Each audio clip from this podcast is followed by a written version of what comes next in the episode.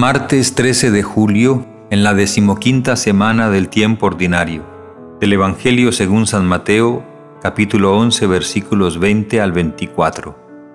El día del juicio le será más llevadero a Tiro y Sidón y a Sodoma que a vosotras. En aquel tiempo se puso Jesús a recriminar a las ciudades donde había hecho casi todos sus milagros, porque no se habían convertido. Ay de ti, Corosaín, ay de ti, Bethsaida. Si en Tiro y en Sidón se hubieran hecho los milagros que en vosotras, hace tiempo que se habrían convertido, cubiertas de sayal y ceniza.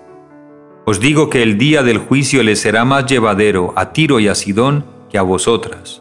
Y tú, Cafarnaúm, piensas escalar el cielo, bajarás al abismo.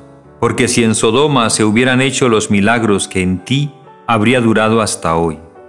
Os digo que el día del juicio le será más llevadero a Sodoma que a ti. Palabra del Señor. Gloria a ti, Señor Jesús.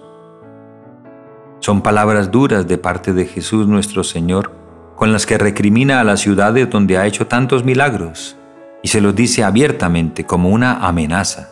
Ay de ti, Corosaín, ay de ti, Bethsaida. Si en Tiro y en Sidón se hubieran hecho los milagros que en vosotras, hace tiempo que se habrían convertido cubiertas de sayal y ceniza. Los milagros de nuestro Señor Jesucristo son expresión de su misericordia, pero son fundamentalmente una invitación a la conversión. Lamentablemente, nuestra tendencia es a buscar sí los milagros de nuestro Señor, pero normalmente no estamos dispuestos a la subsiguiente conversión que Él espera de nosotros. A veces la insistencia excesiva en los milagros y en buscar milagros nos aleja de la necesaria conversión moral, espiritual que todos tenemos que hacer. Y a veces por quedarnos buscando solo milagros, no hacemos lo que es realmente la voluntad de Dios. Porque la voluntad de Dios consiste en que llevemos una vida santa, una vida ordenada según su santa voluntad y en comunión con los hermanos pero si yo estoy solamente buscando dónde es que hacen milagros, dónde recibo un milagro que estoy pidiendo para mí, puedo incluso correr el riesgo de distraerme y perderme de lo esencial, que es la salvación de mi alma. De hecho, que recibamos un milagro no es garantía de salvación. A veces incluso puede ser hasta un peligro. Por eso es que a veces el Señor no nos hace ciertos milagros que quizá le estamos pidiendo y con insistencia porque en caso de que nos hiciera esos milagros, nosotros por nuestro modo de vivir y de acoger esas gracias de Dios, corremos el riesgo de malograrlas y malograr nuestra vida, malograr nuestras almas.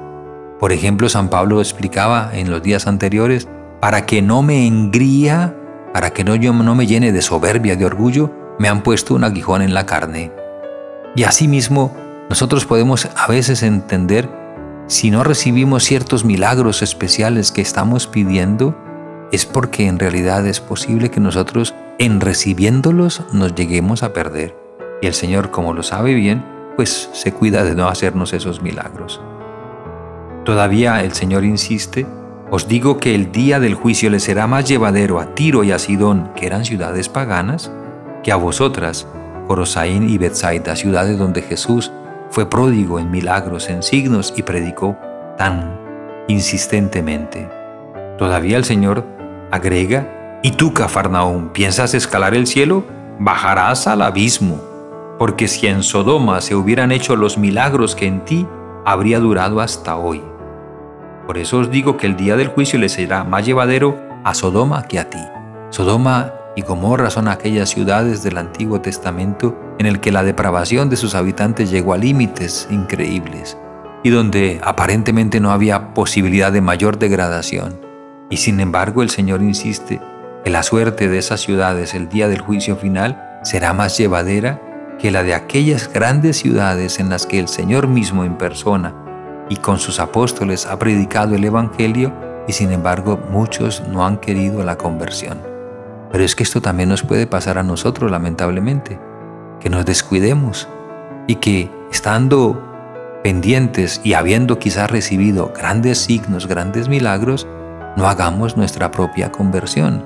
Nos quedemos en lo extraordinario del fenómeno, en lo escandaloso, hasta nos sintamos orgullosos de haber recibido una gracia un milagro, pero no hagamos ni demos los pasos necesarios para llevar una vida santa, que es lo que en el fondo Dios quiere.